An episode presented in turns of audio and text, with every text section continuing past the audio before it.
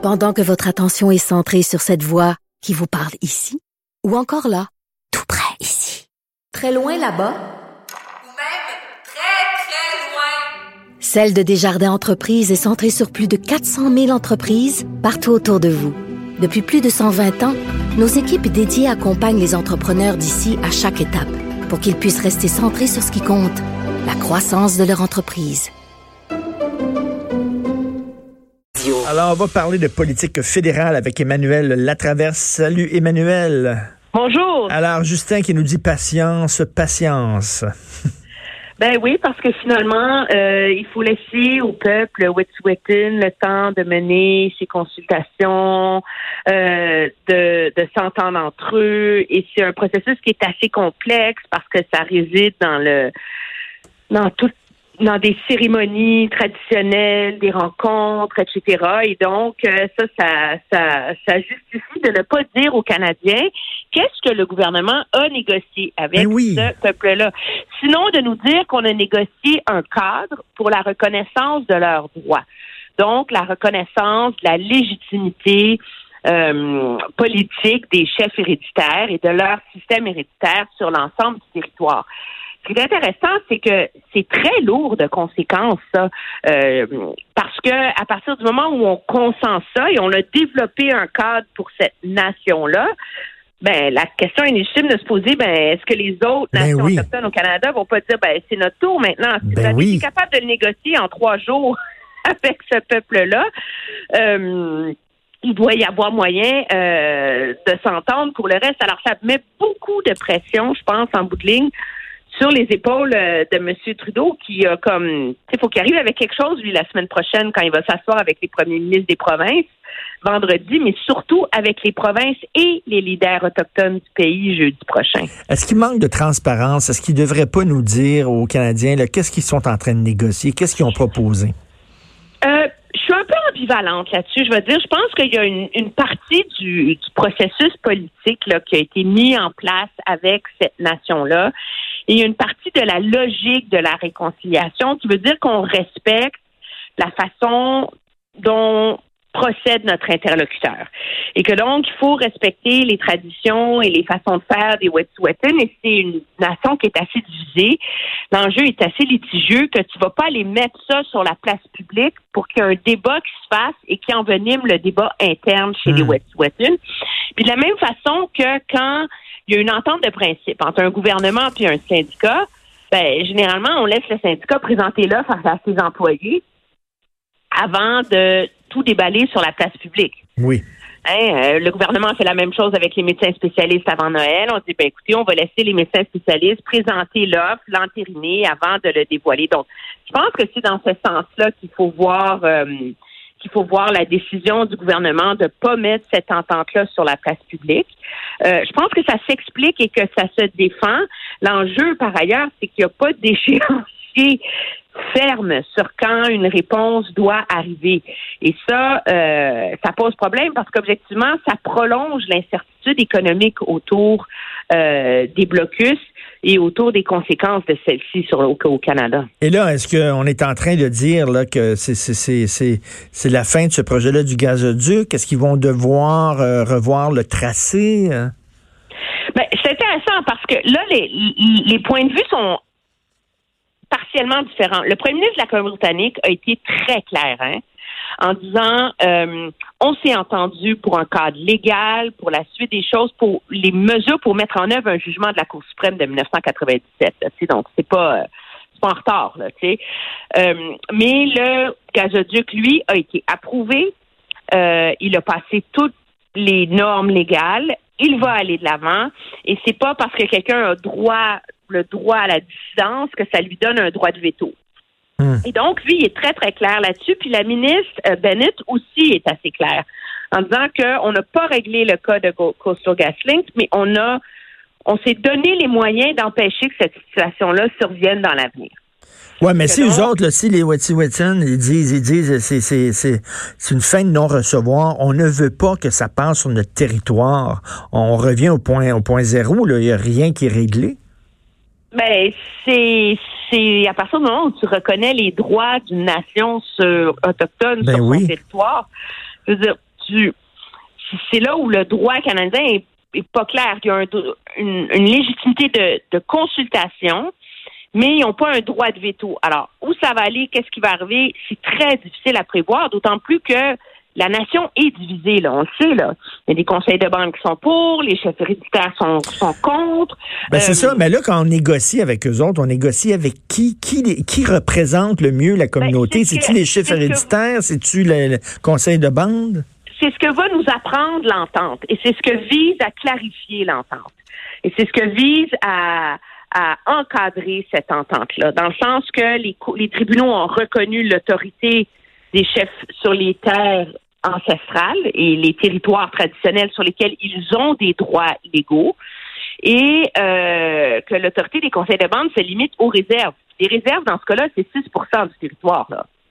Hmm. Alors, c'est un peu inimaginable de s'imaginer qu'un développeur peut aller de l'avant sans négocier avec les chefs héréditaires. Là. Ben oui. Donc, je pense que c'est ce qu'on va comprendre une fois qu'on va ah, avoir. Ah, ah, OK, mais une chose est sûre, c'est que c'est pas fini. Comme disait Yogi Berra, c'est pas fini tant que c'est pas fini.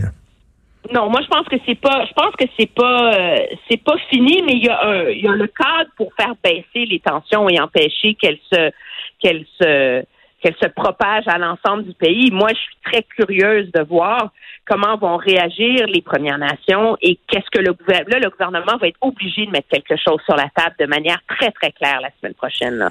Est-ce que ça va être d'ouvrir un nouveau cadre pour la reconnaissance des droits?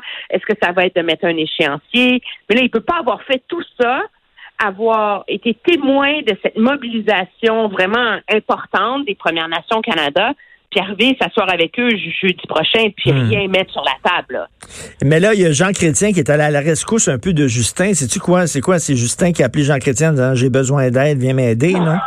non, M. Chrétien donnait une conférence à l'Université d'Ottawa.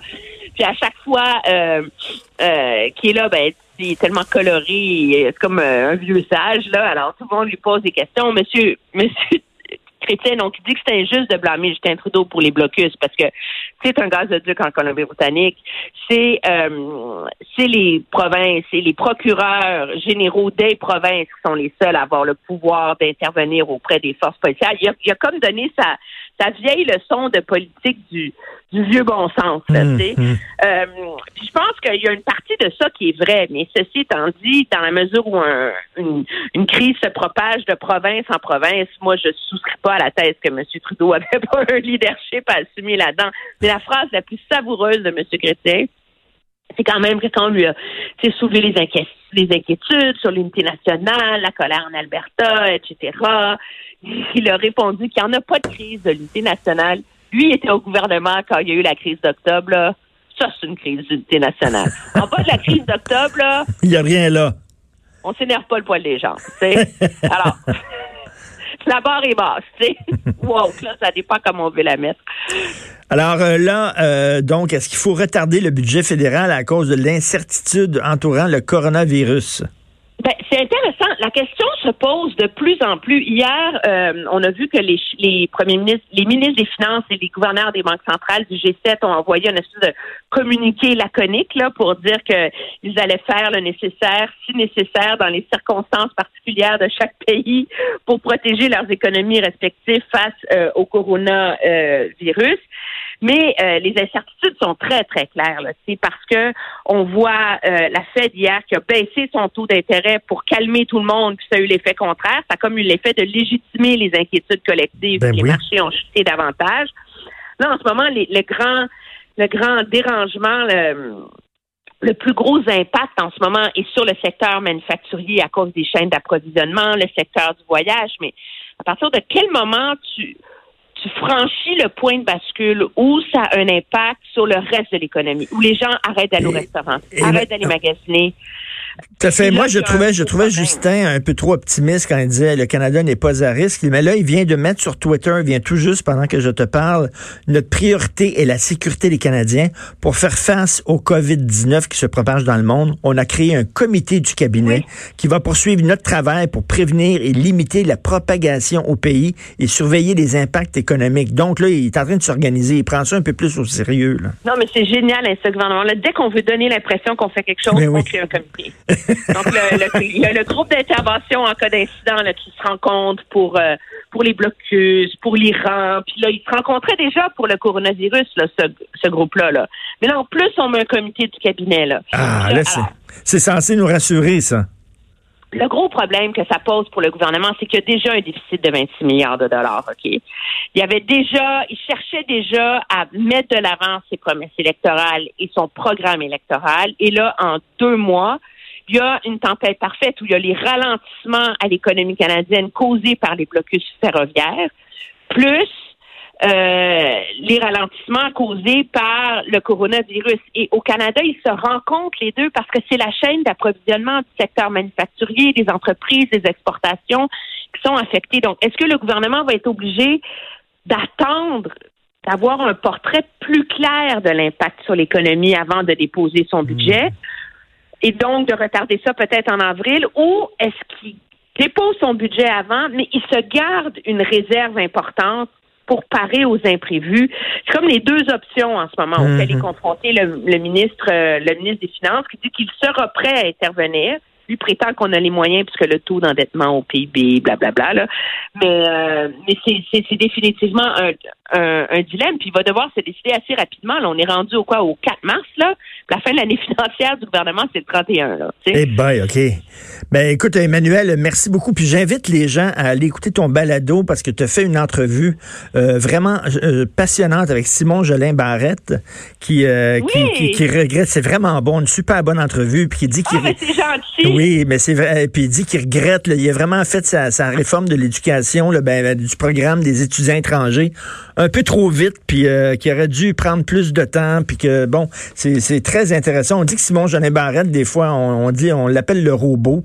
Hein, on dit qu'il manque un peu d'émotion, tout ça, mais c'est livré avec toi. Puis donc, euh, j'invite les gens à aller voir ça relativement, il explique surtout pourquoi il a cette personne, ce caractère-là d'être un peu robot. C'est qu'il y a vraiment deux sphères dans sa vie. La sphère publique, où le but, c'est d'avancer, de convaincre, d'aller de l'avant, comme un panzer dans, un, dans une bataille. Et sa, sa sphère privée, qui est vraiment un jardin secret qui l'aide à le protéger contre les aléas de la vie euh, publique. Et donc, c'est très intéressant. Ben oui, ben moi, je trouve que c'est un personnage fascinant, ce gars-là, là, qui est vraiment mystérieux. Comment ça se fait qu'il est devenu comme l'homme fort du gouvernement alors qu'il était quasi inconnu? Donc, j'invite les gens à aller dans la section balado euh, du site euh, Internet de Cube Radio pour aller écouter l'entrevue que Emmanuel a fait avec Simon Jolin Barrette. Merci. Bonne journée, Emmanuel Latraverse. Ça me fait plaisir. Au revoir.